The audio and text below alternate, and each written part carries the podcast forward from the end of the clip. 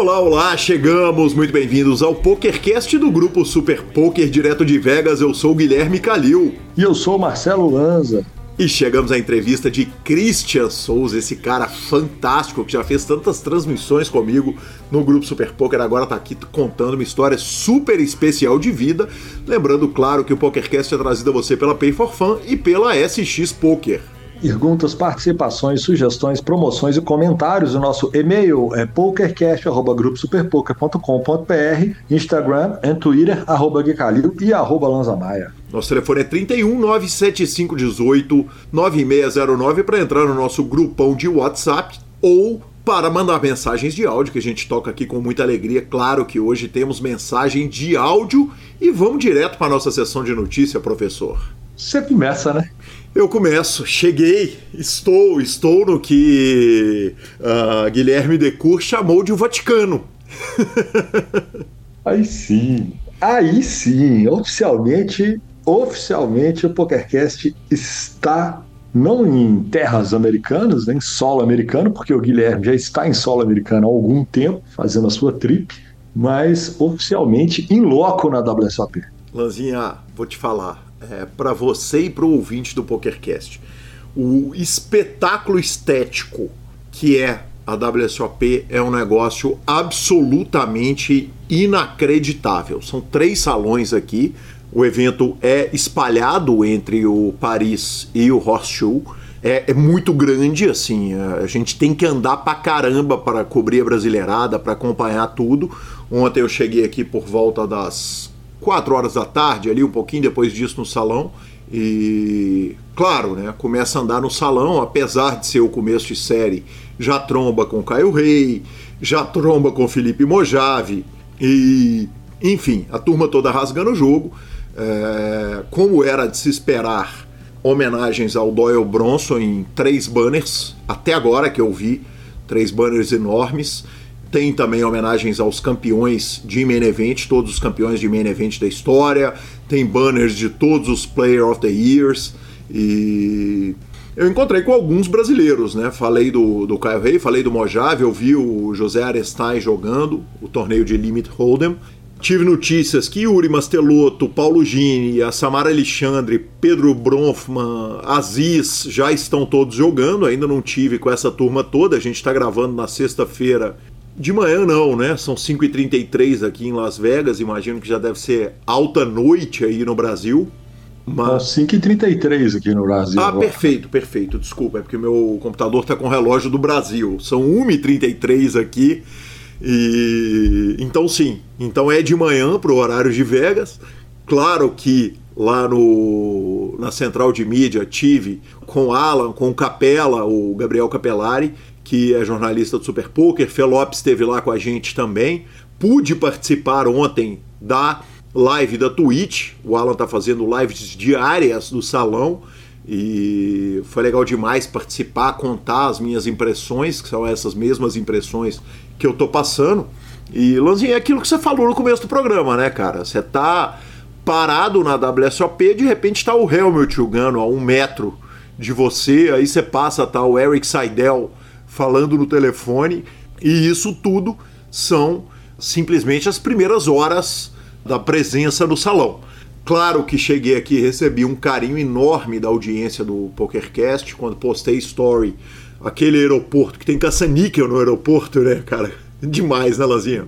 É demais, e para mim que sou fumante, o caça-níquel pode fumar. É a única área de aeroporto do mundo que eu conheço que você pode fumar. Então você fica ali as duas horas aguardando um voo. Luzinha, eu vim com o plano de não botar nenhum real em máquina nenhuma, mas eu descobri o preço do café aqui no, no, nos hotéis. Eu descobri que se eu sentar no Blackjack online ali no Caçanica, eu consigo jogar 25 centavos à mão e pedir café pela gorjeta. Então, assim eu fiz.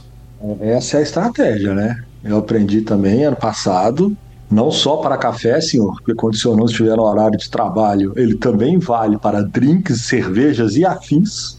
A maquininha mais EV que a gente achou foi a maquininha de poker mesmo, é, porque você tem bet barato e demora para você perder, ela paga muito, então você fica rodando. Então eu e o Gabi, toda vez que vamos sair aí, a gente senta na maquininha, com 10 dólares e dá mais ou menos três drinks e ainda sobram uns 4 dolinhas. E o drink tava 16 dólares no cassino, quer dizer, uma excelente economia.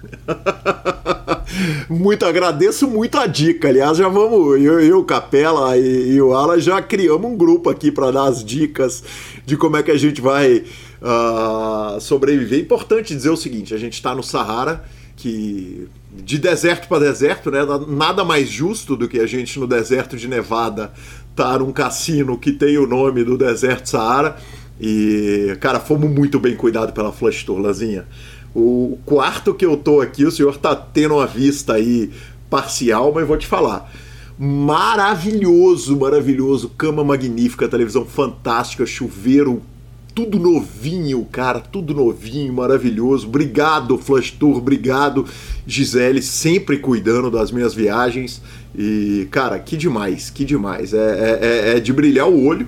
E uma coisa importante de ser dita também é uh, aplaudir o querido Breno Campelo, né, cara? Campelo, primeiro, abriu cotas de 40 mil dólares para vender a reta dele e foi vendido em 4 horas, tudo vendido. Horas. Eu tô lá. By the way, eu tô lá. Muito justo, muito justo. Fui no susto, porque na hora que eu olhei já tinha 3 horas e 40. Eu devo ter pego o The Last Longer ali quase, a última quase. Maravilhoso, maravilhoso. E, cara, aí o Campelo, velho, eu viro para ele e falo, bicho, eu vou fazer um monte de material, a, o, o, salão da WSOP tá bem coberto, eu preciso de um monte de coisa. E ele, no meio da série, no meio do trabalho dele, cara, o que você precisar, conta comigo, eu vou te ajudar aqui, vamos ajudando a gente em tudo. É, é, muito legal porque também a gente recebe muita mensagem de jogadores, né? Hoje já recebi uma parada de Rafael Caiafa que num flop 7-3-3 ele tinha 7-7, gigante no torneio, na bolha do torneio, 30 left para a bolha, ele com 40 big blinds, o Benny Glazer tinha 3-3 e quadrou no flop. A ação completou flush, completou straight, tem matéria no Super Poker, claro que vai ter vídeo com ele também lá no Tá Na Mão, mas ele acaba sobrando com, se não me engano, um blind e meio a três blinds, e isso era com 30 left, professor ele ficou ITM. Maior que Edson, né? Maior que Edson. Maior que Edson. Rafael é maior que Edson. Ele é demais. Cara, demais, velho. Demais. E, e, o carinho, né? Porque a gente vai recebendo mensagem, a turma que tá chegando, o Semeghini já avisou que tá chegando, então eu vou poder gravar muito material e convido o amigo ouvinte amigo ouvinte a acompanharem tudo nas redes sociais do Grupo Super Poker. Tô trabalhando bonitinho, viu, professor? Tá louco. Aí sim. Aí sim, segura o bastão aí que lá pelos dias 20, alguma coisa, eu, eu chego para dar uma ajuda. Vai ser igual no antigo Mineirão, né? A dengue informa substituição em Las Vegas. é bem por aí, bem por aí. Lanzinha saindo de WSOP correndo direto para o poker online, surpresa zero, mas ao mesmo tempo motivos muito nobres para a gente comemorar. O Scoop está encerrado com cravada no main event high de Felipe Boyanovski, Felipe Pive, claro, o amigo ouvinte acompanhou a entrevista dele aqui no PokerCast. A Forra veio com a regulada tradicional do PokerCast. Field de 587 jogadores, ele arrumou simplesmente 1 milhão 36 mil 199 dólares, professor. Porrada bruta, hein? Essa semana você vai falar da outra daqui a pouco, mas que forrada bruta, que coisa linda, bem puxado, sim. Lanzinha, é claro que não consegui abrir os sites do PokerStars, pedi aquela informação para o querido Sérgio Prado e ele mandou completaça. 22 dias de disputa, 121 eventos com 363 torneios, né? Só multiplicar por 3. E entradas, 1.277.595 incluindo as quase 310 mil reentradas. A premiação total distribuída foi de 91 milhões 906 mil dólares 701 menor Bahia 2,20 maior Bahia 25 mil dólares o ranking por países uh, surpresa zero tivemos 41 países premiados o Brasil ficou um pouquinho na frente do Reino Unido tá Lanza foi, foi pouca coisa, tô vendo aqui, foi, foi, foi um quilela. Ah, exatamente, um cabelinho. 89 títulos para o Brasil, segundo colocado, Reino Unido com 30 títulos. Depois a Áustria com 20 títulos, Suécia e Ucrânia, Ucrânia com 18, Canadá 14 títulos, Finlândia e Romênia com 13, Polônia com 12 e Dinamarca com 10 foram os países que fizeram dois dígitos de premiação. E Serginho ainda mandou uma curiosidade fantástica. Em 50 ocasiões, o Brasil fez heads up. Rapaz, quer dizer que se a gente tivesse perdido os outros 39 dos 89, ainda assim a gente teria quase o dobro do segundo, só considerando que a gente fez heads up entre brasileiros. Muito bem analisado, professor Marcelo Lanzamar. viu? Que números. Que números, cara, maravilhoso, sensacional. Uh, tivemos também tri e bicampeões brasileiros. Uh, quem conquistou dois títulos na edição foram B. Dias, Yuri, uh, Bruno Volkmann, André Busato e Marcos Vinícius. E o craque Dalton Robold simplesmente puxou três títulos nessa edição. Lembrando que ah, desses nomes aqui, vou te falar que quase todo mundo passou pelo PokerCast. É, que não passou, mas uma hora passa. Exatamente, exatamente, maravilhoso, cara. É... Mais uma estatística curiosa que ele mandou aqui: de 2009 a 2023, o Scoop premiou um total de 1 bilhão 324 milhões 455 mil 144 dólares.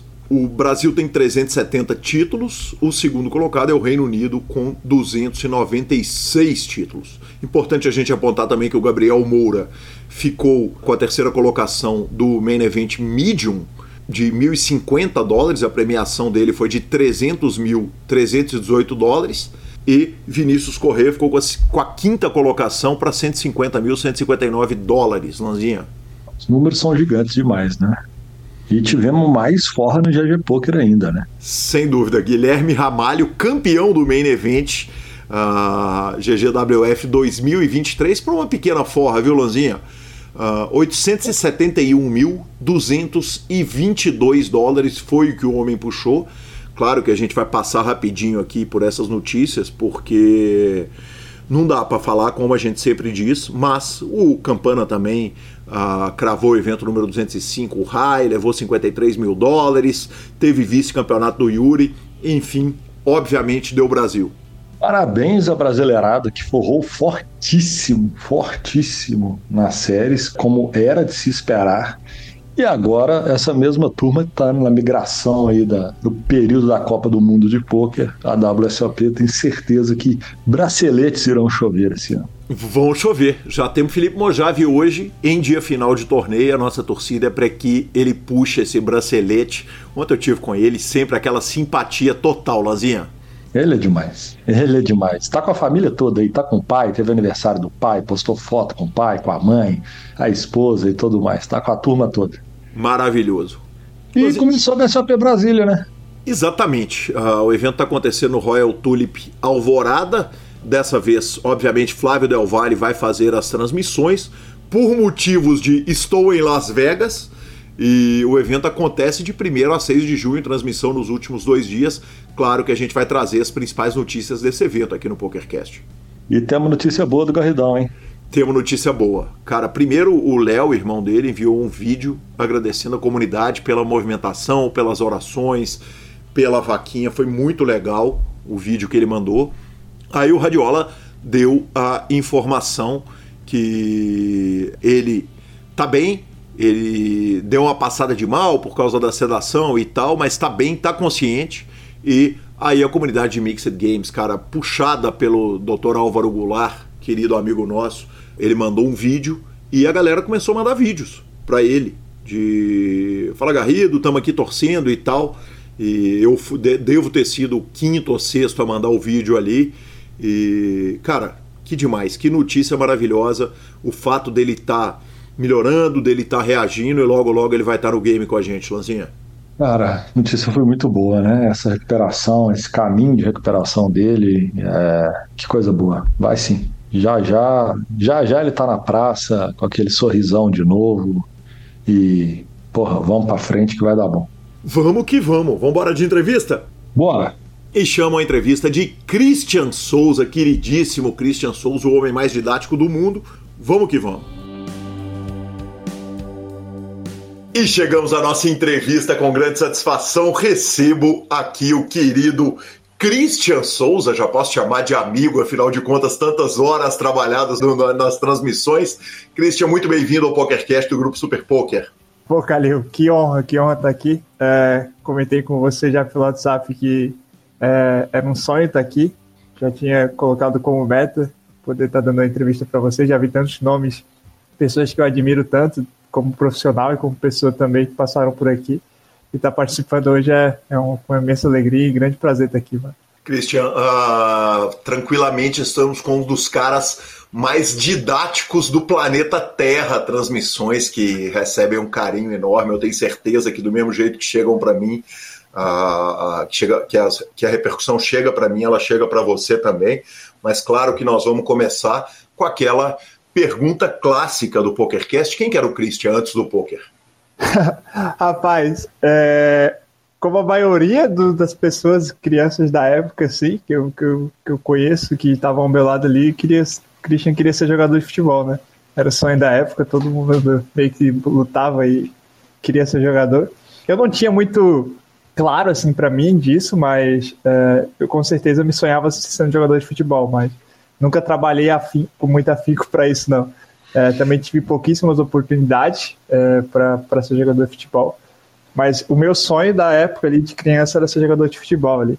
É, morava com meus pais ali. É, eu cresci, eu vivi toda a minha vida em Garopaba, né? Até hoje eu vivo aqui. É, uma vida bem tranquila, assim. É, família normal ali. Meus pais sempre me deram o suficiente para sobreviver, para viver bem ali. E, e foi isso, mas o que eu mais gostaria ali mesmo era o meu sonho, se fosse perguntar hoje, seria ser, ser jogador de futebol daquela época ali. E era isso. Cristian, me conta como é que é viver numa cidade em que a maioria das pessoas tratam como cidade uh, de veraneio. Quer dizer, você é um morador local de uma cidade que as pessoas não, não, não moram aí. Grande a, população deve multiplicar por muito, eu não vou nem chutar um número, quando chega em época de verão e você é um morador local. É, é, é, raro ter a oportunidade de entrevistar alguém que vive isso. Como é que é? Qual que é o impacto disso no seu dia a dia? Ou era quando você era jovem, menino aí? Cara, é, é sensacional. Assim, eu, eu amo Garopaba, assim, é uma cidade fantástica. Tem muitas pessoas que, que vêm para cá, assim, muitas mesmo. É, realmente, cara, verão aqui, a cidade ela tem uma população no mínimo cinco vezes maior, assim. Garopaba fica muito, muito lotado, assim, tem muita gente que vem para cá. Inclusive, é, eu, vi, eu, vi essa semana que a galera do Nine Tail veio para cá passar o final do Scoop para jogar aqui na cidade. Eles estão aí. E, cara, é, é, fantástico a cidade aqui, é muito linda. Eu, eu amo Garopaba. Só que, assim, é, uma das coisas que eu sempre comento, assim, com a galera, é, principalmente o pessoal que mora aqui, que é, que é minha família, assim, a gente comenta muito como a gente não aproveita, né? Tipo, tem, a gente mora numa cidade linda, que tem lugares fantásticos, assim. Tem lugares dentro da cidade ainda que eu nunca visitei, nunca conheci, mesmo morando aqui a minha vida toda, sabe? Então, às vezes a gente passa, a gente vê, né, cidades lindas, assim, a gente sai, eu particularmente gosto de viajar bastante, assim, sempre que eu tenho oportunidade eu saio para viajar e conhecer lugares bonitos, assim. E, assim, Garopaba, para os lugares que eu fui, assim, não, não perde por nada, assim, para os lugares que eu conheci, que são lindos, assim, no Brasil também. Mas o problema é que a gente não aproveita muito, sabe, cara? A gente acaba deixando passar muito esporte. Aqui tem muito lugar lindo, assim, que eu mesmo ainda não conheço, que eu nunca fui. Existe esse, esse lado, assim, né? Por mais que a gente more ali, a gente sabe que é uma cidade fantástica. É, a gente deixa, deixa a desejar nesses pontos, assim, de conhecer, de desfrutar. E aí as pessoas que vêm de fora que, que acham lindo, assim, vêm, aproveitam também e usufruam mais daqui, né? A gente como morador, eu, eu particularmente deveria dar mais atenção aqui, conhecer vários lugares, assim, mas eu ainda sou, sou bem tranquilo enquanto a isso, eu não, eu não, nunca fui tão afinco, assim, tão atrás, assim, de, de conhecer a cidade, e assim, eu sei que tem muitos lugares lindos, assim, que eu preciso conhecer, mas eu não boto muita energia nisso, não. Mas é uma cidade fantástica, assim, cara, cidade muito tranquila, muito tranquila, assim. Cara, eu, eu brinco aqui que, cara, normalmente se acontece algum alguma tragédia, assim, que é muito raro, assim, acontecer, cara, isso é notícia por mês, assim, por ano. porque é muito, é muito incomum a gente ver coisas como a gente vê assim fora, assim, em cidade grande principalmente. Entendi, perfeito, perfeito. Uh, Cris, me conta um negócio. Sobre ser jogador de futebol, você está começando lá do começo, eu já vou para o final. O senhor tem uma pinta de jogador de bola que é um negócio raro, né? Uh, tem cara, tem marra, tem o jeito de jogador de futebol, mas aparentemente, com, aliás, já vou aproveitar para agradecer tanta gente que me ajudou nessa pauta, o João do Heroes, o Caio Camargo, o Lucas Gobi, é Gobi que fala? Isso, Gobi. Uh, o Serginho do Heroes, o Rafa, uh, e o senhor já, já chega para o Poker Go nessa marra de jogador de futebol, joga, chega na reta final e perde pênalti, é isso? Ai, caramba, cara, exatamente, exatamente. A galera nossa, me alopra, a galera me alopra até hoje, assim. Com razão, né? É, nossa. Cara, mas eu, eu, eu, brinco com a galera assim, Calil. A gente. O pessoal vê, vê a, a desgraça, mas não vê a, as batalhas que a gente enfrenta, né? e aí eu, eu brinco com a galera, pô, a gente jogou ali, cara, desde de manhã ali, começo da tarde, não me lembro. Mas, cara, foram jogos um atrás do outro, assim. E eu tinha um tempo assim que eu não jogava bola, assim, eu já tinha parado um tempo, eu eu, às vezes eu jogava com os amigos, assim, mas na época ali do Poker Go eu tinha parado de vez, assim, não tava jogando frequente. E aí, cara, me botaram uma maratona de jogos lá e eu não saía um minuto, assim. Eu lembro que eu saí no primeiro jogo ali, que foi um jogo mais tranquilo, os caras me tiraram por um tempinho ali. E depois eu não saí mais de nenhum jogo lá, né? E, cara, eu, eu lembrava assim, na final eu falava, eu tava comentando com o Serginho ali, o pessoal do time, que eu não ia aguentar jogar, eu tava muito cansado, as minhas pernas já não aguentavam mais. E aí eu fui bater o pênalti, cara, mas assim, foi horroroso, assim, um pênalti muito mal batido, assim, eu já tava muito cansado também. E dei aquela pipocada também, não vou negar, dei uma pipocada ali na hora de bater o pênalti. Mas, enfim. Mas falar lá os gols que eu fiz, carregar o time nas costas, eu e, o, e os outros meninos lá do, do, do Guerreiros, perdão, eles não falam, não, eles só falam do pênalti, maldito pênalti que eu perdi. Me conta um negócio, o que, que, é mais difícil? Perder o pênalti na reta final jogando Heroes Guerreiros, né? Guerreiros, aliás, muito bom nome, ou tomar Mad Beat na reta final do MSOP? O que é mais fácil ou mais difícil? O que, que, é, o que, que dói mais? Ah, o que dói mais? Ah, rapaz, eu nunca tomei na reta final do MSOP, não, pô. Então eu vou ficar com os pênaltis ali. Tomar paulada na cabeça a gente toma todo dia e tá tranquilo, já acostumou ali. Mas perder pênalti ali é, é, é zoado. E na final ainda, tipo, enfim. Maravilhoso, maravilhoso. Me conta um negócio. Dava para ser jogador de futebol como profissão? Calil, eu assim, eu era eu não sei, eu não sei nem como me decifrar jogando bola, assim, não conseguiria fazer uma leitura de eu jogador de futebol, assim. Eu era um bom jogador, assim, eu cumpria com bastante requisitos, assim, necessários. É, eu me enxergo em duas fases, assim, cara. Na minha infância, assim, eu era muito bom de bola, assim. Era, tipo, eu lembro assim que eu jogava os campeonatos assim, e o pessoal ia atrás de familiares dizendo que ia, queria me levar para não sei aonde para fazer teste. Ficava impressionado da forma que eu jogava bola assim. Eu era bem bom, assim, principalmente quando eu era bem novinho ali, bem, bem criança mesmo. E aí, cara, depois de ali para minha começo de adolescência, juventude, aí eu perdi bastante futebol, assim. Eu comecei a ver que a galera já era bem melhor que eu, assim, já performava melhor que eu, tinha um, um porte físico melhor, assim, mais, mais avantajado e quando o jogo ele começou a ficar mais físico para mim, começou a ficar mais endurecido assim. Quando eu era criança, as crianças eram tudo meio que iguais assim, não tinha muito jogo físico, né? Era mais habilidoso mesmo e aí eu conseguia perdurar assim, conseguia me sair bem. Aí depois dessa idade ali eu comecei a ver que eu já não não não performava tão bem assim. É, normalmente eu jogava mais, já era mais banco assim das equipes que eu jogava, não era nem titular assim mas eu jogava em, em, em, times bons, assim, né? Então era sempre a, a panela da cidade, eu tava dentro, mas não era nem o, o cara que se destacava ali. E aí eu comecei a, a ver que realmente não, não ia rolar, assim. Mas eu também, tipo assim, eu nunca tive uma oportunidade, assim, ninguém nunca me levou para fazer um teste. O máximo que eu joguei foi um campeonato catarinense, assim, um campeonato infantil, que, que foi um time da cidade que foi feito, na época que se chamava Pinheiros, e a gente jogou um campeonato infantil ali, mas eu era até banco, assim, nem, nem jogava, assim, jogava, entrava, assim, quase em todos os jogos, mas enfim, eu já vi que não era para mim aquilo ali. E aí começou a, a aquela chama que, que eu tinha quando eu era criança começou a apagar ali, quando eu comecei a ver que realmente eu não, não tinha o, o, o talento necessário para jogar bola, não. Me conta um negócio. O, o, o poker entra na sua vida para substituir essa necessidade de competição que o futebol dava? Em parte sim, cara. Em parte sim, porque eu sempre fui realmente um cara bem competitivo, assim, cara. Muito competitivo. Eu lembro que na época de escola, assim, cara, eu.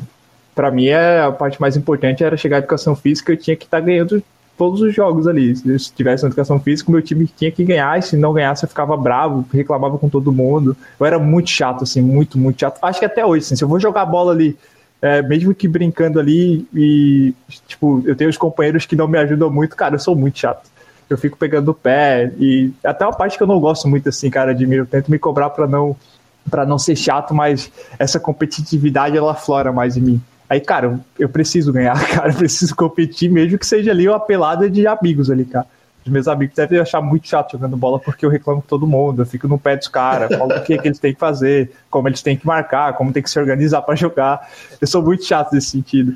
E aí, cara, o poker com certeza é uma das uma das coisas que me encantaram no poker, com certeza, foi essa competitividade, né? E aí muda um pouco, né? Porque eu nunca fui do esporte é, individual, né? Eu nunca pratiquei esporte individual. O único esporte que eu gostava muito de jogar mesmo era futebol. E os outros que eu gostava também ali era vôlei, basquete, são sempre esportes mais coletivos, né? E aí eu começo a ter um contato maior com o esporte individual ali, que é o poker. E aí a cobrança é mais em cima, né? Porque você não pode colocar a culpa em ninguém. Se você não está performando, a culpa é totalmente sua. Se você não está vendo o resultado, é óbvio que existe variância e tudo mais, mas você não pode cobrar mais ninguém, você tem que se cobrar, né? E aí, cara, eu acho que o nível de competitividade, para ser sincero, aumenta, né? A gente tem um nível ali maior ainda por, por saber que, cara, se não tá dando certo, a culpa é sua e você que tem que se virar para fazer as coisas acontecerem ali. Como é que o poker entra na vida do menino de praia?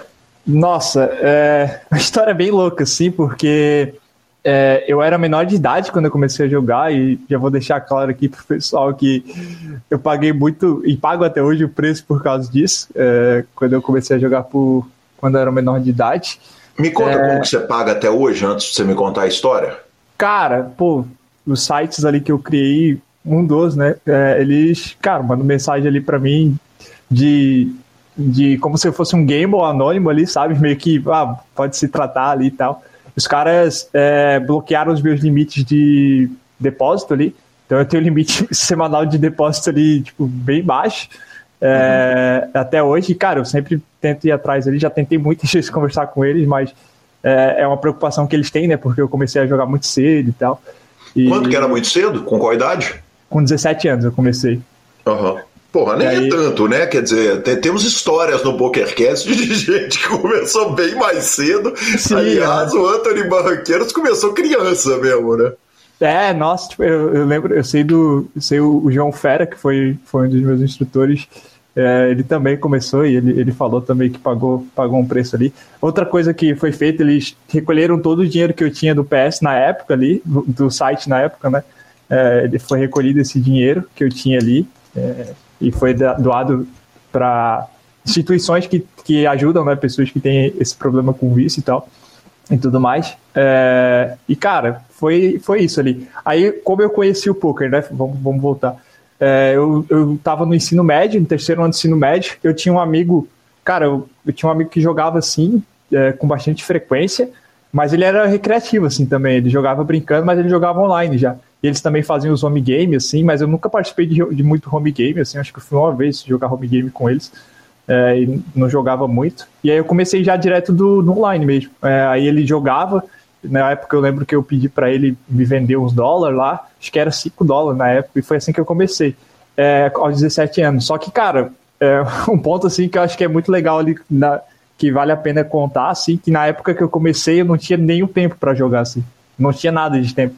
Então o que eu fazia, eu jogava apenas nos sábados e nos, nos, finais de semana, na verdade, ali, na verdade, só sábado à noite e domingo na parte da tarde, era o tempo que eu, que eu tinha para jogar, porque na época eu estudava é, no ensino médio, então eu estudava à noite, é, estudava ali da, a partir das 6 horas ali, acho que eu já estava no colégio, ia até as 10, assim, 11 horas. Chegava em casa, não, já não tinha mais tempo e eu trabalhava também, eu trabalhava no supermercado ali como repositor, é, então eu ia trabalhar tipo 7 horas da manhã, tinha que estar 7 horas no supermercado, voltava meio-dia é, para casa, almoçava, não tinha tempo para jogar porque à tarde eu tinha que voltar, então era das 13 às 18 ali. E aí eu ficava nessa rotina, né? Então eu acordava, ia trabalhar, ia até a noite, da noite eu já ia direto para a escola, é, porque eu, eu cursava o ensino médio ainda, estava terminando o ensino médio, e era isso. E aí eu chegava em casa 11 horas da noite, obviamente não tinha como jogar nada ali, não jogava nada. Só que eu, eu, gostava, eu comecei a gostar tanto do jogo que todos os dias que eu tinha esse intervalo ali do trabalho, tipo, acho que era das 11 a 1 hora, se não me engano.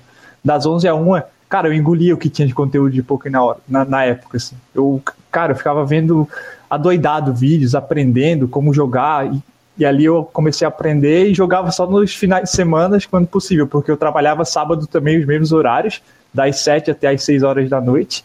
E aí, aí sábado à noite eu não estudava, então eu conseguia jogar. E domingo, é, eu trabalhava um, um, domingo sim e um domingo não também. Então, domingo é, de manhã, eu só trabalhava na parte da manhã. Então, ali na parte da manhã, eu, eu, se eu tivesse que trabalhar, eu ia trabalhar. E na parte da tarde, ali eu conseguia jogar um pouquinho e, e, e ia grindar, assim. É, mas, cara, era Cinti Gol às vezes. Depois eu comecei a migrar para os torneios mais baratinho ali. Mas foi assim que eu comecei. Tinham que ser torneios rápidos, né, Cris? Porque com tempo limitado, evidentemente, não, não, não dá para entrar num torneio que vai durar 12 horas. É, e, e, e além disso, o cansaço, né? Tipo, é, no outro dia eu teria que trabalhar bem cedo, assim, eu depois tinha que ir para a escola. Então, é, se eu fosse jogar ali, não, não teria como, né? Jogar torneios é, de field grande ali e tal. É, depois que eu comecei a. Eu acho que nessa época eu só jogava Cinti Gol de 25 centos 45 plays na época ali. Só jogava esses, esses torneios, é, foi bem isso mesmo. E ali eu jogava assim, eu não ganhava, obviamente, nada de quase nada de dinheiro, né? Porque eu não volumava e era muito baratinho, então eu não ganhava dinheiro. Mas eu jogava por, por meio competitividade e também para ver que o que eu estava para ver se o que eu estava estudando surtia efeito, assim, né? Ali no começo. E quando que a treta começa a ficar séria, Cris? Então, quando eu, eu, eu tava trabalhando ali, estudando, teve uma época ali que começou a ficar muito cansativo para mim, né? Imagina, eu tinha 17 anos e trabalhava de segunda a segunda às vezes e, e ainda estudava, né, Calil? Então, cara, tornou um, um período muito cansativo para mim. É, e eu trabalhei, sim, sempre desde cedo, assim. É, tipo, eu lembro que era permitido começar a trabalhar com 16 anos de idade, né? Então, eu comecei eu lembro que até antes de eu fazer 16 anos de idade, eu já comecei a trabalhar assim nesse supermercado que eu trabalhava. Foi tipo uma semana antes de eu fazer aniversário, os caras já me levaram para trabalhar, eu comecei a trabalhar. E começou a ficar muito cansativo para mim. É, aí teve um dia assim que foi, foi muito bizarro assim. É, o que aconteceu foi que foi um sábado, eu lembro muito bem desse dia. É, eu estava trabalhando no supermercado e eu estava muito cansado assim. E eu, eu e ao meu ver, aí eu não sei se se a, impressão que o pessoal dos os, os meus supervisores tinham lá era diferente da minha, né? Mas eu trabalhava certinho, assim, eu, eu, eu me dedicava, né? E aí eu fui chamado do escritório e eles vieram conversar comigo, perguntar se estava acontecendo alguma coisa, que eu não estava, é, vamos supor assim, não estava performando muito bem ali, que eu estava deixando algumas coisas a desejar. E, cara, foi naquele momento que eu, eu vi a brecha e eu já estava muito cansado. Aí eu falei, cara, não, eu não, vou mais trabalhar, é, vou tô largando aqui, não quero mais trabalhar, tô, tô deixando, é, tô pedindo demissão aqui, não, não quero mais. E aí, nesse momento, é, eu, eu, jogava assim, praticamente finais de semana ainda, finais de semana, e nesse momento eu pedi demissão ali, e eu lembro que eles perguntaram se eu queria fazer um mês de aviso na época, daí eu fiz para ajudar, porque eles tinham que contratar alguém para me repor e tal. E eles foram muito gente boas comigo, assim. Eu sempre gostei ali. Eles me deram a primeira oportunidade no mercado de trabalho, assim.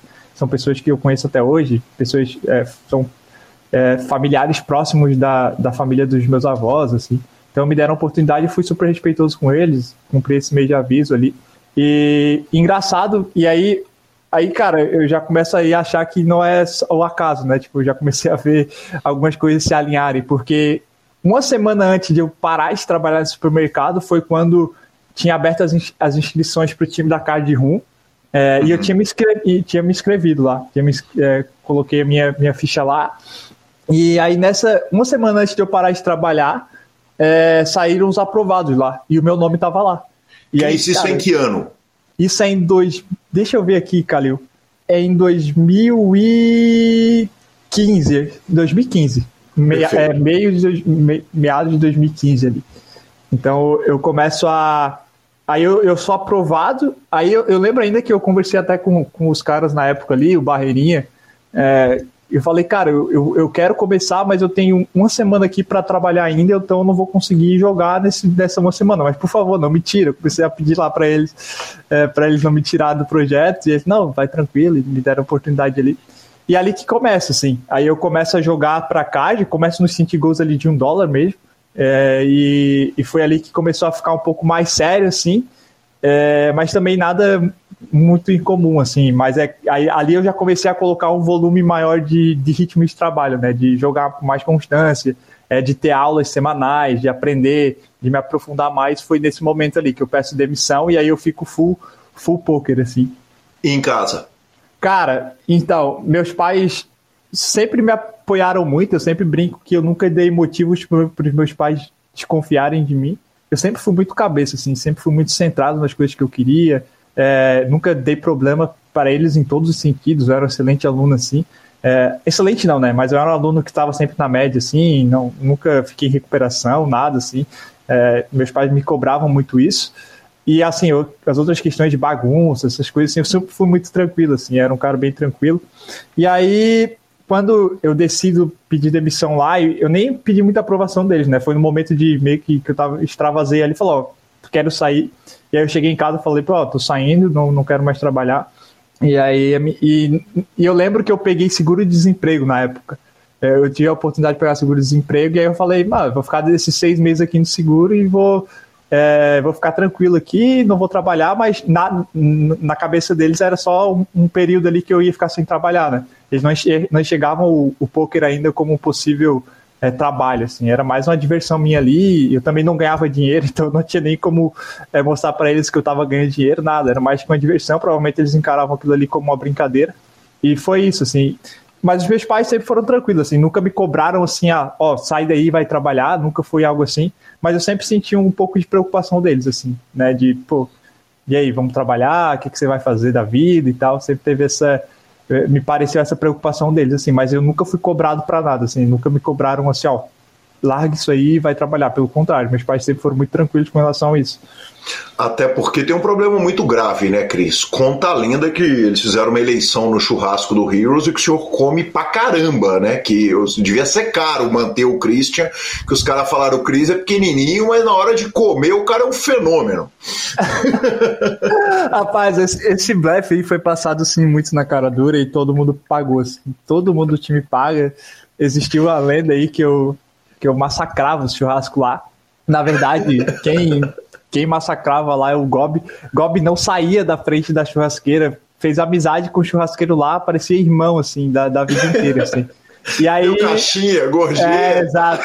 Aí Gob ficava lá e falava que eu não saía de perto lá. E, e, e, aí criaram esse, esse lema meu aí, que eu adoro carne, que eu adoro comer, que eu como um monte. É, mas isso aí é uma lenda, cara. Eu não sou assim, não, não como tanto. É, e aí, mas aí surgiu isso. Aí na época lá a gente fez uma brincadeira das premiações do encontro, né? Aí foram lá e me premiaram como o cara que mais come lá, que mais bate, bate bem a bola na, no quesito alimentação. Uh, mas isso aí é, é, é zoeira, pô. Eu não posso acreditar que eu como tanto assim, não.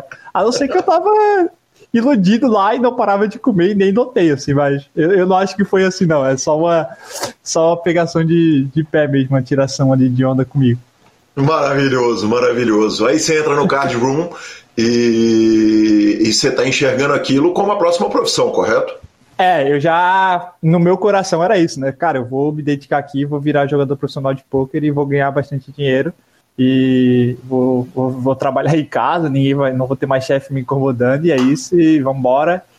E, e vou ser um fenômeno do jogo. Era essa a minha ideia ali na época, mas não contava para ninguém, eu senti um pouco de vergonha na época ainda assim. Mal sabia o Christian que trabalhar como jogador de pôquer é muito mais duro do que trabalhar no supermercado e tem os outros tentando te tomar o seu dinheiro. Nossa, é, exato. É, exato. Isso aí é até, até legal, né? Porque tem muitas pessoas que até assim ao meu redor assim a galera pergunta assim e aí às vezes eu a gente mas aqui são pouquíssimas pessoas que ao meu redor que conhecem do jogo e tal. Então quando eu falo assim que é difícil e tal não é como as pessoas pensam a galera ah, acha que eu tô brincando né? Ou que eu tô falando só para para não não me dizer que eu não dizer que eu trabalho uma coisa tranquila ali e tal. A pessoa acha que é tranquilo trabalhar com poker mas cara é muito duro né? E para quem imaginava que ia sair do, do supermercado lá, meio que trabalhar muito lá e ser pouco remunerado lá. É, ia ser, com o poker ia ser diferente, assim, ia, achei, achei meio que ia ser uma vida tranquila, ia estar viajando para tudo quanto é lugar, porque esse é um, é um pouco da ilusão do pessoal que começa, né? Às vezes começa a ver ali é, as transmissões ali, ver o pessoal indo para os lugares lá, vai para Barcelona, vai para Las Vegas, vai para os lugares é, que são muito lindos assim, e acha que aquilo ali é a vida do jogador de poker, né? Mas, mas, não é bem assim. Então, eu entrei um pouco nessa ilusão na época também, e, cara, vou, vou viver desse jogo aí, e é isso. Vai ficar tudo tranquilo. Deixa eu voltar um pouquinho no tempo, porque acabou passando batido uma pergunta aqui. Qual era o plano para quando você terminasse a escola? Ou não então, tinha um plano? Tinha, tinha. É, eu, eu fiz faculdade. Eu só não sei quando eu comecei, cara, mas foi um pouco depois, assim, do, de eu ter saído do trabalho e comecei a jogar ali para kart, aí eu comecei a fazer faculdade também. Só que a minha faculdade era, era à distância, eu fiz educação, é, educação física, fiz licenciatura uhum. em educação física meio que por um pouco, tipo, eu gostava muito de esportes, assim, muito. Eu sempre gostava, não, eu adoro esportes. Eu amo ver qualquer esporte, assim, tudo que, que tá na tela ali, que pintou que seja esporte, eu adoro ver, assistir, assim. E ali eu pensei, pô, eu preciso fazer faculdade, porque meio que naquela pressão, pô, quem não faz faculdade não, não tem nada na vida e tal. Aquela pressão da sociedade, assim, né? E aí eu fiz, assim, depois, acho que uns seis meses depois de sair ali, é, eu, eu consegui uma bolsa ali, aí eu, eu fiz a faculdade de educação física, licenciatura, mas era à distância, então eu ia uma semana ali para a faculdade, todas as quartas-feiras, eu lembro bem assim. E, e era tranquilo, assim, a faculdade bem tranquila, não era difícil, conseguia levar bem, assim, bem tranquilo. É, e o plano era esse, né? Me formar e virar um professor de educação física na, na cabeça dos meus pais, assim, na minha cabeça já estava um, um pouco claro, assim, no começo da faculdade, que beleza, eu vou estudar, fazer faculdade aqui de educação física como segundo plano, é, caso o poker não dê certo, né? É... Você formou? Cara, se eu te contar, minha esposa briga comigo até hoje, meus pais também.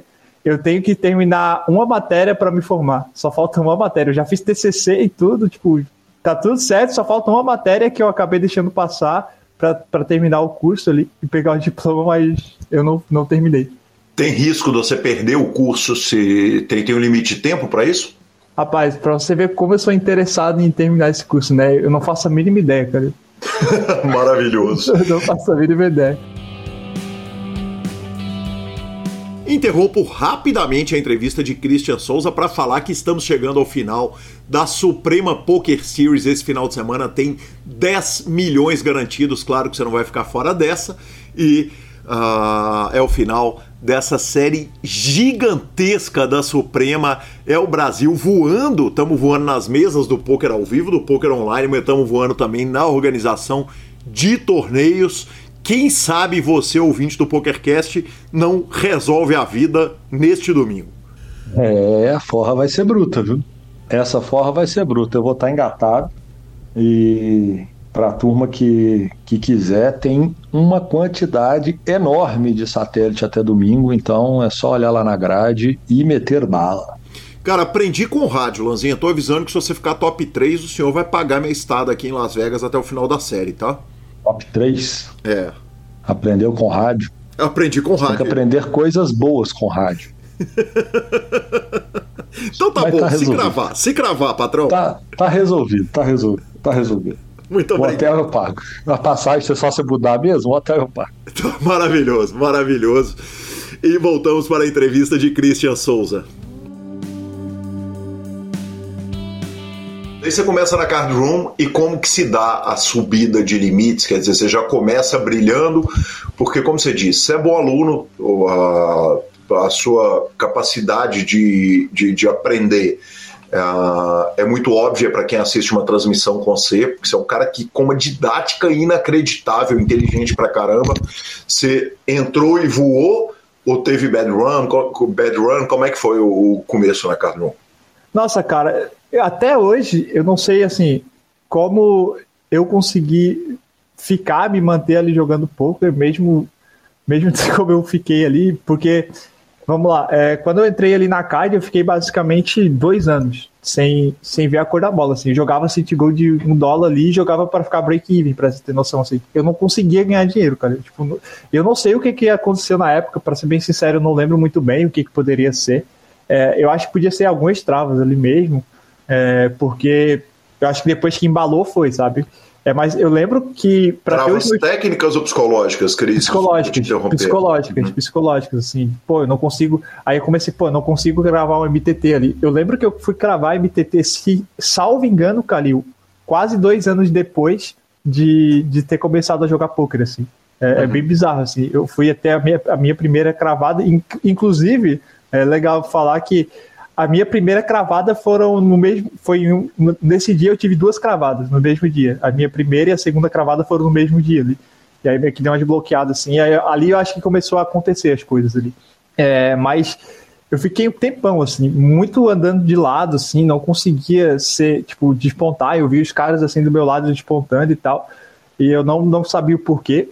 Não, não via o, o porquê daquilo, assim, não entendia muito bem e vi vários caras assim, até eu considerava assim, é, piores tecnicamente do que eu, é, despontando na época ali. Conseguiam bons resultados e, se, e subiram assim, foram pro MTT rápido, né? Porque na época ali eu sei que para você subir pro MTT ali começar a jogar MTT, você tinha que ter é, resultados expressivos no City Goal e eu não conseguia deslanchar no City Goal de forma nenhuma ali.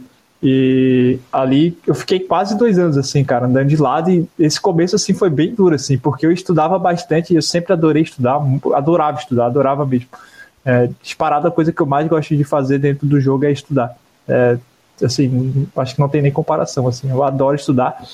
Eu estudava muito, assim, muito e, e cara, não, e via ali que o pessoal deslanchava e tal. E hoje eu, eu, posso até entender, eu consigo entender alguns pontos que eu falei, assim, e, e, e, entendo por que algumas coisas aconteceram, mas tem outras coisas, assim, que é meio que inexplicável. Acho que é só variância mesmo, sabe?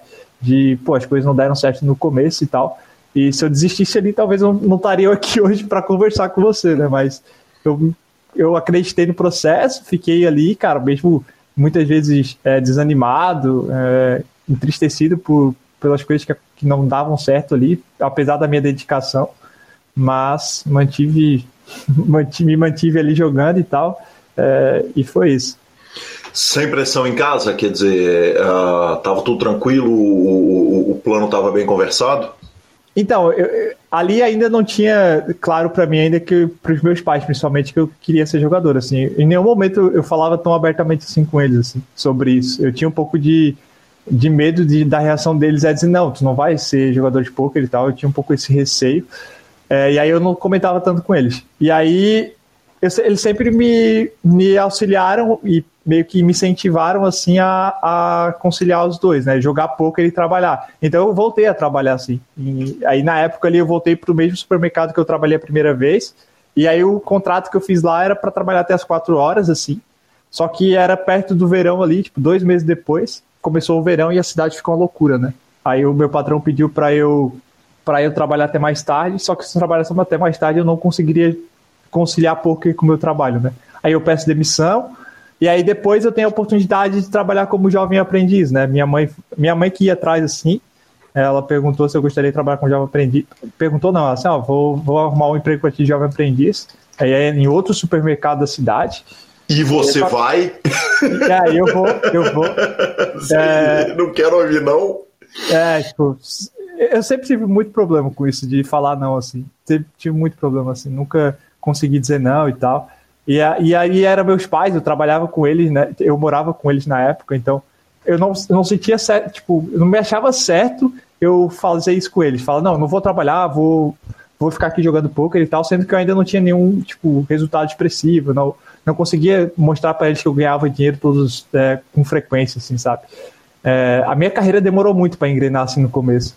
E ali eu começo a trabalhar de jovem aprendiz, ah, de jovem aprendiz, só que jovem aprendiz eu trabalhava tipo quatro horas por dia ali. Então tava muito tranquilo. Eu chegava no tempo tranquilo assim, conseguia conciliar o trabalho com o, com, com o poker assim.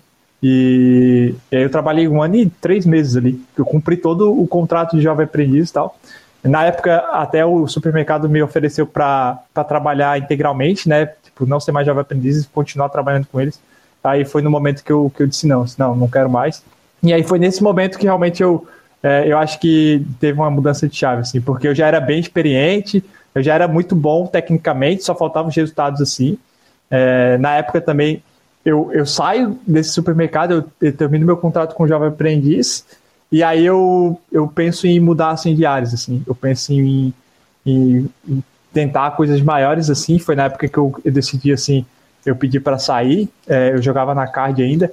Dentro da, na verdade, ali na card, teve uns momentos que eu saí e voltei, assim. Eu cheguei a trabalhar num projeto de um amigo, é, que também era instrutor da CAD da época, mas ele saiu e ele criou um projeto por conta própria.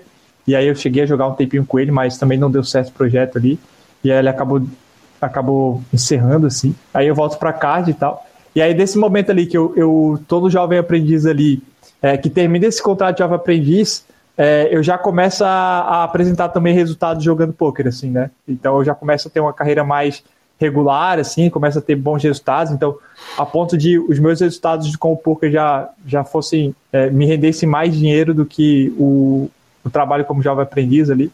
É, inclusive, dentro do, do jovem aprendiz ali, eu, eu cheguei a dar palestras na época ali, depois, um pouco depois, porque eu criei uma amizade muito grande com a professora ali. E ela me chamava às vezes quando para dar palestras, assim, porque ela gostava muito da forma que eu via a vida, assim. E, cara, eu falava muita coisa de poker, assim. Falava, ó, não, não incentivando a galera a ser jogador de poker, mas mostrar. É, eu tentava levar é, para eles o que o poker me ensinou, assim, como experiência de vida, sabe? É... Alguém virou? Alguém te procurou para ser jogador de poker depois ou não? Procuraram, mas não vingaram, assim. Eu, eu, eu, tentava também abordar vários pontos, assim, sobre o poker, ele ser bem realista, assim, para ele, sabe? Não uhum. mostrar só a parte boa, mostrar bem as partes difíceis ali. Eu, eu mostrava, eu falava muito da minha rotina, né? Que a minha rotina era meio que louca, assim. Eu trabalhava e jogava poker, estudava, era bem, bem doido, assim. Cris, e... me conta um negócio. Você falou a respeito dos dois anos que você passou sem sacar da Cardron, uh, e a gente, claro, vai chegar na sua vida como instrutor, mas hoje, quando você vê um, um, um menino passando perrengue psicológico para desbloquear a, a cravada, é, é, é mais fácil para você orientar? Você consegue enxergar nele o que você tinha e ajudar um, um, jogador novo que está chegando? Cara, é, assim, é bizarro, assim, isso ficou muito marcado em mim, assim. Eu tenho algo em mim, Calil, assim, de... Uma das coisas que mais me satisfazem na vida é ajudar as pessoas, assim. Conseguir ajudar as pessoas. Se eu sinto que eu ajudei uma pessoa, com uma pessoa que estava precisando de ajuda, eu consegui ajudar ela, independente da forma que foi, que eu consegui ajudar, cara, é, é, a coisa que me deixa mais feliz, assim. De poucas coisas que eu, que eu faço na vida me deixam mais feliz do que ajudar as pessoas. E aí, cara, agora hoje tendo essa experiência já com times, assim. E aí, cara, quando eu vejo pessoas ali que estão passando por processos difíceis ali, de fases difíceis, cara, essas pessoas são as pessoas que eu mais é, tenho vontade de ajudar, sabe? E provavelmente essa minha fase lá do começo, sim, cara, é, foi muito me impactou muito, né? Porque eu me coloco no lugar daquela pessoa, cara, meu começo foi assim também, sabe? Eu não conseguia, era difícil para mim, não, não, não entendia o porquê não, não acontecia, me esforçava e não ia. E, cara, ter uma pessoa que passou por isso, né? E ser, ser exemplo para eles e falar, cara, eu também comecei assim, mas hoje eu consigo. É, eu consegui alcançar um bom nível assim, consigo dar aula, já dou aula para vocês, então é, consegui aprender bastante coisa, consegui ensinar, então eu conquistei muita coisa com o poker também. Então, ser exemplo né, na prática para essa pessoa ali é, e conseguir ajudar ela a, a não passar pelo que eu passei, né? Às vezes não não sofrer o, o, o tanto que eu sofri, porque claro que vai sofrer ali no começo, porque a pessoa está se dedicando e às vezes não está colhendo os frutos que ela ach, acharia que deveria colher, né? Porque acontece muito, principalmente pessoas que estão começando na carreira. Mas, cara, fazer com que ela sofra menos ali, é, ter a tipo, talvez é, muitas pessoas que passassem pelo que aquelas pessoas estão passando ali já desistiriam, né? Porque existem vários casos de pessoas que começaram ali, mas no começo é difícil, teve começo difícil ali, não vingou e a, e a, a pessoa parou de jogar, né? Achou que aquilo ali não era para ela e tal. Então, eu, é, eu saber, né? Eu, eu provavelmente poderia ter sido essa pessoa, né? Que lá no começo poderia ter desistido, é, porque não deu certo o começo ali, estava tranquilo. É, eu poderia ser essa pessoa mas é, eu continuei. E aí, hoje, se eu abrir meu gráfico, assim, mostrar para aquele pessoal ali que conquistar o que eu conquistei hoje, os dois primeiros anos ali foram horríveis. Eu andava de lado, assim, jogando City Gold de um dólar, por exemplo, que é, que é meio bizarro, assim.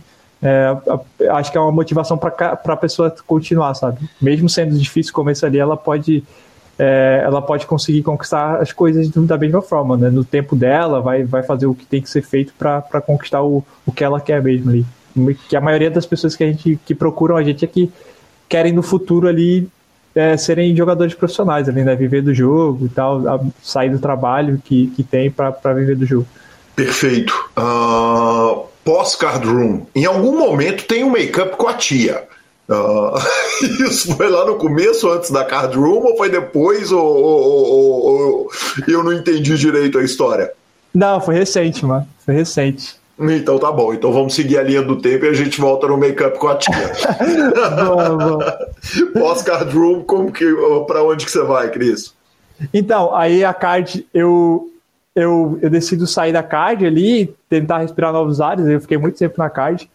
Inclusive, mandar um abraço para o pessoal de lá, cara, tenho bastante carinho, principalmente pelo Barreirinha, cara. Barreirinha foi. Porque imagina, né? O cara tá ali dois anos, não consegue sair do City Goal ali, cara. Eu tinha muita dificuldade. O Barreirinha foi o cara que, que mais acreditou em mim, cara. Tipo, eu falava com ele, me ajudou muito, assim, muito mesmo, assim. É, me incentivou a continuar e tal. Eu devo muito isso a ele também. É, é um cara fantástico, assim, uma pessoa fantástica com que eu trabalhei assim e aprendi muito como administrar time, assim. É, não, é, nunca perguntei para ele como cheguei a ter uma reunião com ele para ele me ajudar em administração de time e tal, mas pelo exemplo mesmo, né? A forma com que ele tratava as pessoas, né? Com que ele cuidava das pessoas do time, é, foi um exemplo assim para mim. Hoje eu consigo ver a, o impacto que ele teve só de dar exemplo, né? É, foi, foi importante. E ali eu começo a, a procurar novos áreas assim, mas eu não conseguia jogar por conta, porque obviamente eu não tinha bankroll para isso. E aí eu tenho eu tenho a opção do, de alguns times maiores, assim, que eram os times mais conhecidos, assim, da época.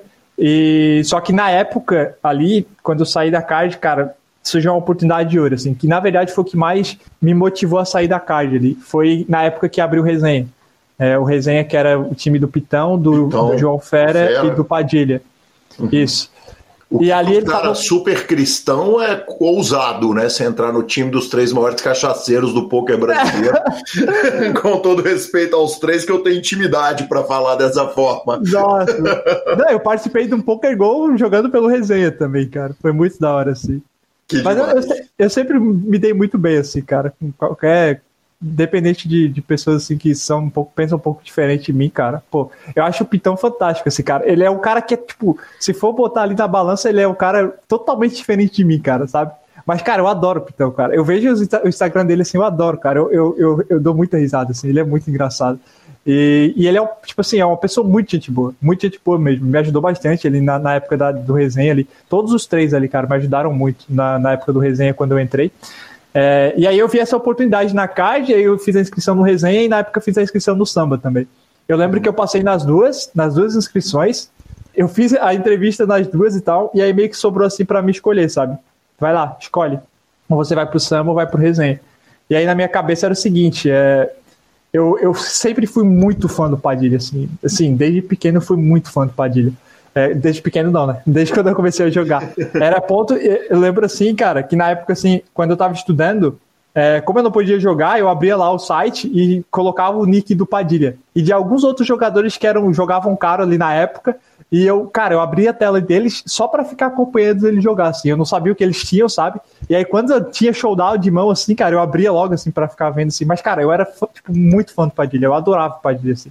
Era meio que o meu, meu ídolo assim, no, no jogo ali. Era uma pessoa que eu admirava bastante. É, até pela história de vida dele, eu achava fantástico. Assim. E aí, meio que pesou assim, para eu ir para o resenha. É, eu lembro também que no samba eu não teria ainda acesso aos, aos head coaches, né, com, que eram na época o Cova, o Kelvin Kerber, eu teria, é, eu iria para o sambinha na época, ia começar no sambinha, que não era nada mais justo, né, é, uhum. Só que na época ali, entre os dois, em ter a oportunidade de, de estar do lado a lado ali, porque era o começo de projeto. Então, cara, eu peguei o começo do resenha ali, cara, acho que quando eu entrei tinha, sei lá, seis, sete jogadores, assim, era pouquíssimos jogadores. Eu entro nesse projeto ali com eles, e aí eu tenho a oportunidade de, de começar a jogar com eles ali. Aí eu começo a jogar no resenha e ali já dá uma, uma guinada assim na minha carreira. Eu começo a aprender bastante coisa assim, começa a ver uma evolução técnica assim bem, bem grande e ali eu começo a jogar um pouco mais caro também, ter alguns resultados expressivos. Expressivos não, né? Mas para mim era expressivo na época ali. E foi assim, cara. E aí eu comecei no resenha ali e joguei por um tempo. E quando que termina a relação com o resenha? Então, é, o resenha logo um pouco depois, não sei quanto tempo foi, cara, mas o resenha não durou muito tempo porque eles se juntaram com o samba, né? Sim, aí eu vou, eu vou, né? isso, eles voltaram pro samba e eu vou junto com eles pro samba ainda. Cara, eu jogo um tempo no samba ali, eu não, sei, eu sou muito ruim de, de memória, assim, de data principalmente, Calil. Mas eu sei que eu jogo um tempo ali no samba ainda, é, eu tenho aulas com, com o Kelvin Kerber, porque a gente começa já no samba, né? Quando o resenha é integrado, ele é integrado no samba. Então eu tenho aulas com o Kelvin Kerber, com o Kowalski, é, e aí continuo tendo aula com o Padilha, João, com o Fera, com o Pitão, com todos os head coaches ali, com o Guizão. E aí eu, eu tenho a oportunidade na real, foi um papo de família assim. Teve uma noite que meus tios, eu tinha uma tia que foi na casa dos meus pais lá, a gente estava conversando. E eu falei que, é, eu falei, ela perguntou como funcionava e tal, eu, eu respondi como funcionava, falei do meu deal, como era o meu deal e tal. E ela falou, pô, eu, eu, tenho, eu tô disposta a, a te bancar, sabe? Ela tinha uma grana guardada e perguntou se se eu queria jogar para ela, assim, para investir. E aí entrou dois pontos que que interferiram assim muito assim na minha decisão, porque querendo ou não eu estaria estava deixando um dos maiores times de poker do Brasil, né? Para mim, Forbet e Samba são os maiores times de poker do Brasil, assim. É, eu nunca tive contato com Forbet, mas o Samba era fantástico, assim, em várias, em várias, várias coisas, assim, me ajudou muito na minha carreira. Então eu tinha a opção de continuar com eles da forma que estava, ou de ir para novos ares e era um desafio novo, assim, né? É, obviamente eu ia fazer todo o trabalho, assim, porque a minha tia não entendia nada, era zero de poker, né? Ela só queria bancar e receber uma grana em volta do, do dinheiro que ela estava depois tava investindo ali, né? Sendo que ela podia estar tá, efetivamente arriscando uma grana, né, Cris? É, cara, isso foi uma coisa que eu deixei muito claro para ela. Eu falei assim, ó, existe um, um, um, cenário que você realmente vai lucrar, né? Mas existe um cenário que eu vou perder todo o seu dinheiro. Eu uhum. falei isso para ela. Eu, obviamente, Calil, eu não ia deixar isso acontecer, porque eu já era um cara bem experiente, então eu ia, eu ia reduzir bains, né, de acordo com a banca e tudo mais, só que era uma banca fixa, né, tipo, não era algo, ah, vai jogando aí, eu vou investindo, não, era um dinheiro fixo e eu tinha que me virar com aquilo, então foi um investimento fixo, e aí eu tive, era uma decisão dura, e aí vários outros pontos também combinaram, né, porque eu ia deixar de ter aula, né? Então eu teria que correr atrás de conteúdo. Obviamente Sim. isso ficou. Perder acesso ao cérebro é muito grave, né? Ao é, cérebro é, desses é, caras. Isso era, foi uma decisão muito difícil, assim, eu lembro na época. Mas eu já falo o que que pesou ali. Mas eu deixei tudo muito claro, assim, no contrato que, cara, ela ia me bancar. Se eu quisesse ter coach com tal pessoa, quem bancava era, era, esse, era essa grana que ela me investia, né? Então essa grana é, eu usava para tudo, assim, para investimento em, em coaches, né, em aprendizado e tudo mais. E ela sempre foi muito tranquila, assim, deu muito certo a nossa parceria, assim, por sinal, foi, deu muito certo, assim. Mas o que mais pesou, assim, Calil, é que essa minha tia, é, eu lembro que quando eu era pequeno, assim, cara, eu vim de uma família humilde, assim, cara, eu não, não era necessitado, assim, mas eu também não era aquela pessoa que ia pro supermercado e, tipo, eu ia comprar, minha mãe ia comprar o básico, sabe? Se eu pedia algo extra do básico, a minha mãe já cortava na hora e falava, não, não, não, não, consigo te dar.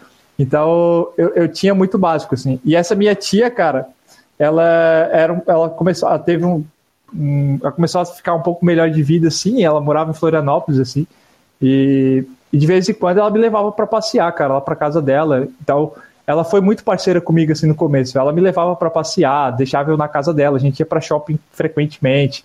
É, eu ficava lá jogando bola num parque a tarde inteira, assim, brincando. É, e ela fazendo tudo assim, só pra, pra, pra me deixar feliz, assim, cara. Meio que me pegou a mão assim, ah, vamos, eu vou te levar, tu vai ficar lá brincando, e é isso, sabe? E eu, eu sempre fui muito grato a ela, assim, cara, muito, muito grato. E aí isso foi uma, um ponto que pesou, assim, na balança. Eu falei, cara, ela já fez muito por mim, e eu acho que vale a pena eu, eu fazer alguma coisa por ela agora. Na época, ela também tinha não sei se na época foi recente, assim, mas ela, ela, ela se separou e tinha perdido o marido, assim.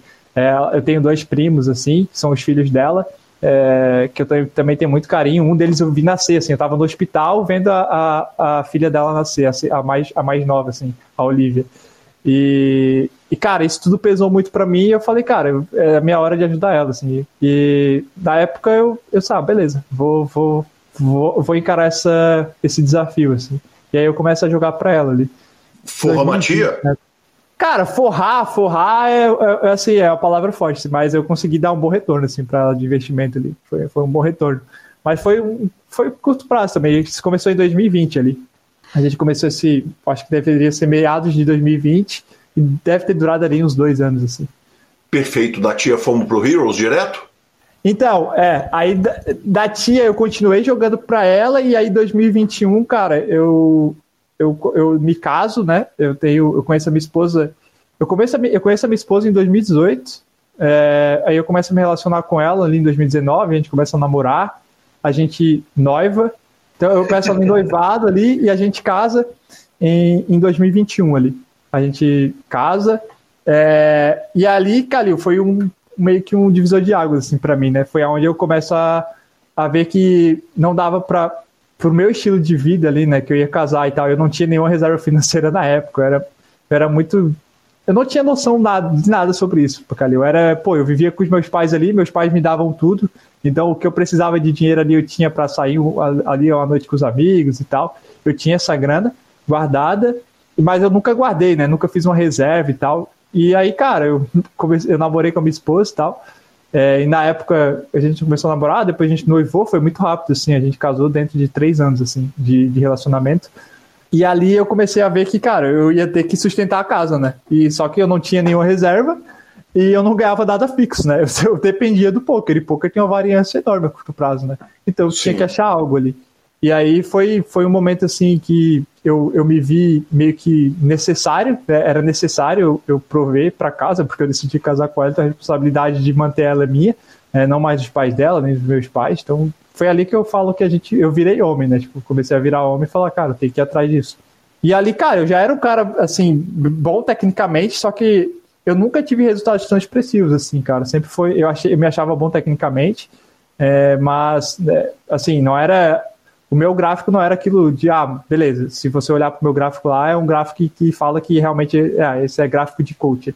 Mas eu fui atrás, assim, comecei a, a ir atrás de lugares para eu poder dar aula, assim, comecei a mandar é, mensagens para os times de poker que tinham, assim, eu lembro que eu buscava ali no Instagram Poker Team, sabe? E aí o que tinha nome de Poker Team, eu ia e falava, pessoal, é isso, isso, isso, mostrava um print do meu gráfico, joguei tal, tal time, é, tive isso, isso, isso de resultado e queria a oportunidade de dar aula, assim e tal.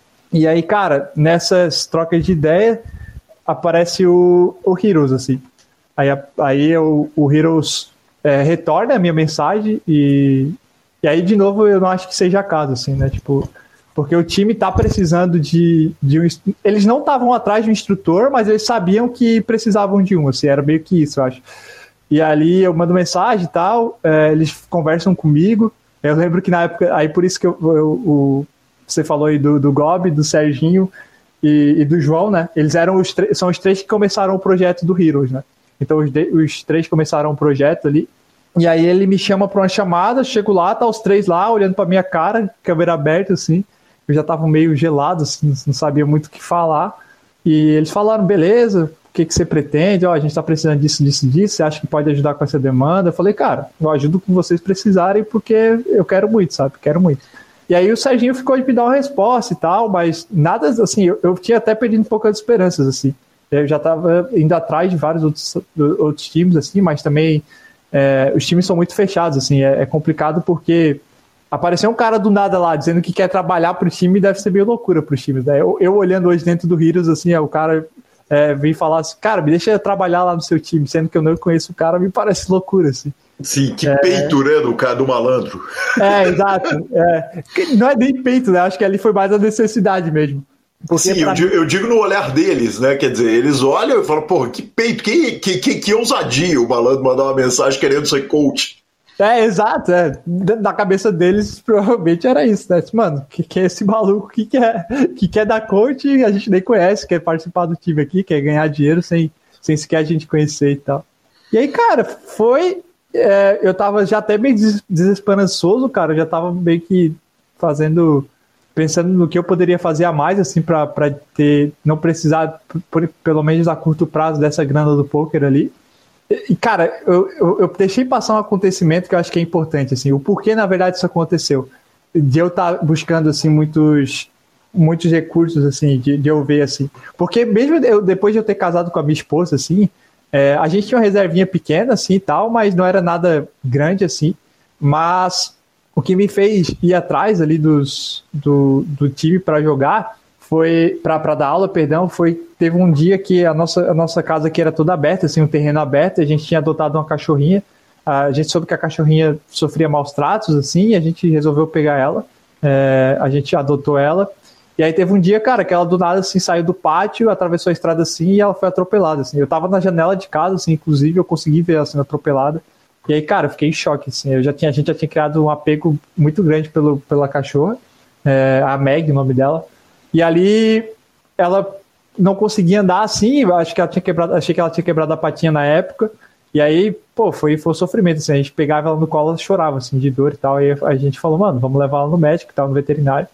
Só que daí, cara, foi onde eu entrei em choque, assim, foi quando eu comecei a cair na realidade, assim, que não dava para viver como eu tava vivendo ali, a depender só da variância do jogo ali e tal. Porque quando eu cheguei lá pra, para fazer tipo um raio-x, cara, os caras cobraram o olho da cara, assim. Quando eles me falaram o quanto ia custar para ela fazer o raio-x, e para ela fazer o raio-x teria que ser da ela e tal, e eu falei assim, cara, ou a gente faz isso, é, faz o raio-x aí para ela, é, e, e, paga tudo que tem que pagar, e meio que vai nossas economias, assim, ou a gente guarda a economia e, cara, se mantém, assim, sabe?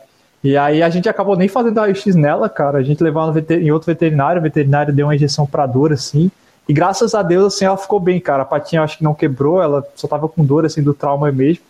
E aí ela ficou bem, assim, deu tudo certo. Só que ali, cara, eu falei, cara, eu nunca mais quero passar por isso, sabe? Nunca mais quero ter a, essa sensação de, de não poder ajudar alguém, sabe? De, seja quem for, sabe? Era minha cachorrinha na época, mas podia ser qualquer pessoa, sabe? Uma pessoa uhum. que eu amava, uma pessoa da minha família. Aí eu falei, cara, eu não quero mais passar por isso, sabe? Tipo, porque, beleza, eu amo o jogo, é um jogo fantástico, mas, cara, não dá para depender só da variância ali. Então, eu, hoje eu sempre falo assim para os meus alunos, cara, se tem uma coisa que é muito importante é você ter uma reserva de emergência ali, cara. Se você, principalmente se você não tem nada fixo, né? Se você não tem dinheiro fixo e quer viver do jogo, cara, tem uma reserva de emergência, assim. Porque, cara, é o que é, cara, emergência acontece com todo mundo, né, cara? A gente não sabe. É, óbvio, né? É uma emergência, tá? Ninguém sabe quando vai acontecer. Mas, cara, é muito importante ter essa reserva de emergência, é muito importante ter algo fixo ali é, para o jogador de poker, e foi isso que, que eu decidi atrás, assim, na época e por isso que eu vou de porta em porta. Aí voltando ali, o, o Serginho ficou de, ah, beleza, a gente, se a gente precisar, a gente dá um retorno e tal. E, cara, já tinha esquecido, aí teve um dia do nada que, que o Serginho me mandou mensagem e falou, cara, e aí, tá tudo certo? A gente pode conversar e tal. E aí ele veio, me conversou, me chamou assim, eu entrei na chamada, ele meio que foi, foi assim, com o pé na porta e falou, ó, é, eu vou te dar isso, isso e isso de, salário, né? E a hora que ele falou salário, eu já não queria mais nem, nem saber, assim, do que, que eu tinha que fazer, porque era o que eu precisava, né? Eu falei, uhum. beleza, assim, não quero mais saber o que... Se for para trabalhar 24 horas por dia, eu vou trabalhar e vou jogar e vou fazer o que for preciso, sabe? Mas nem era tanto semana, né? Foi muito justo, assim. E aí eu comecei ali no Heroes, foi assim que eu entrei. Mas meio que, normalmente os caras vão atrás, né? Eu que meio que pedi pedir passagem, né? Falou, cara, por favor, deixa eu entrar para dar aula para vocês. Assim, foi meio, meio louco, assim. Que homem é Christian Souza? Primeira parte da entrevista concluída. Semana que vem, claro, tem mais e nós vamos para nossa sessão de redes sociais, mas não sem antes falarmos da SX Poker, o maior e melhor clube da Suprema. Ganhamos todos os prêmios da Suprema no último Cruzeiro da Suprema e claro, Cash Games 24 horas, aquele atendimento, seja pelo Fichas 24 horas ou o atendimento em loco, torneios milionários, sem taxa, sem burocracia.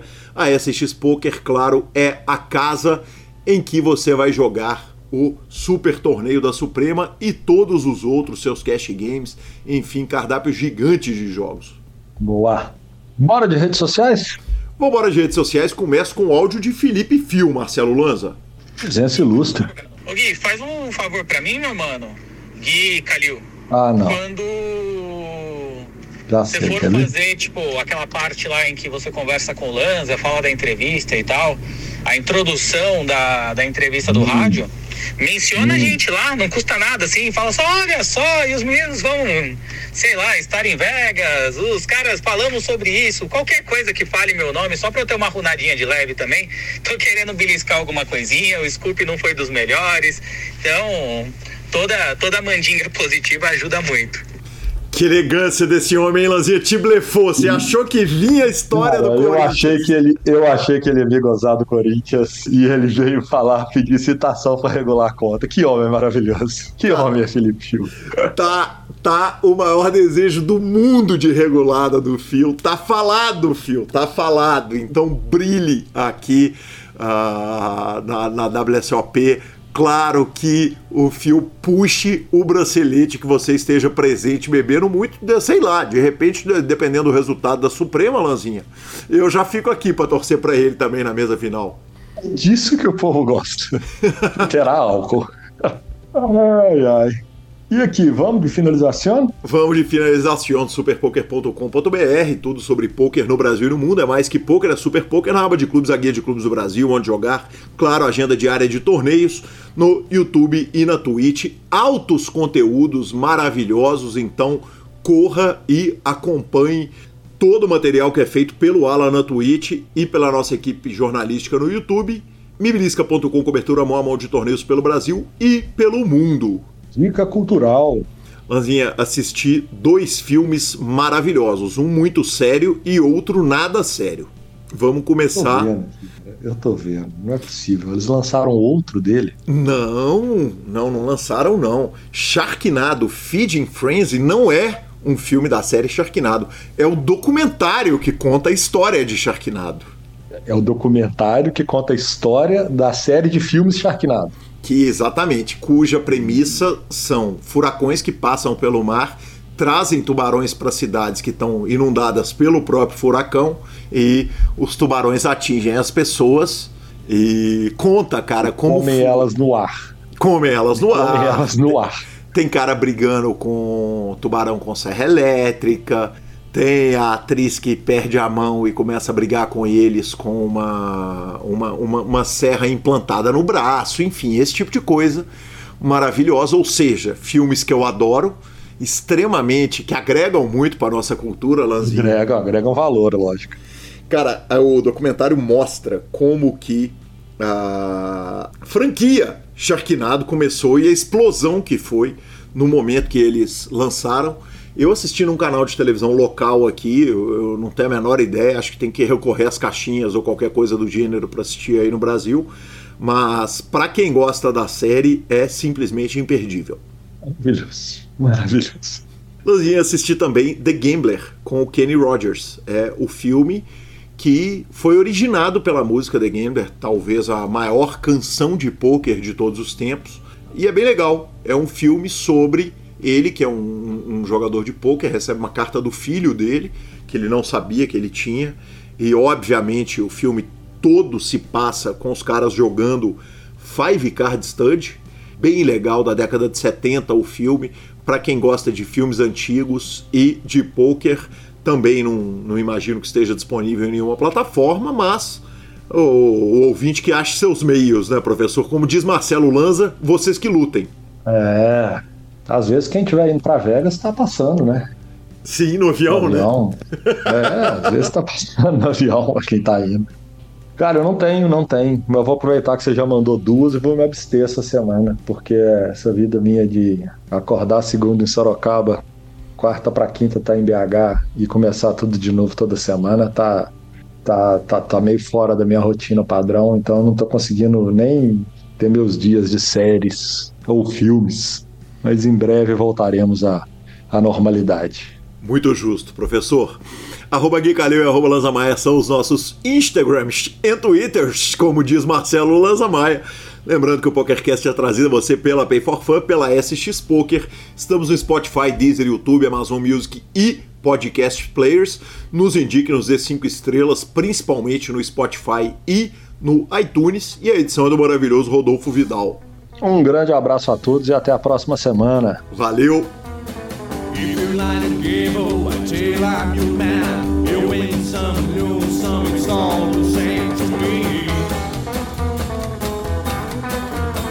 Legends to play.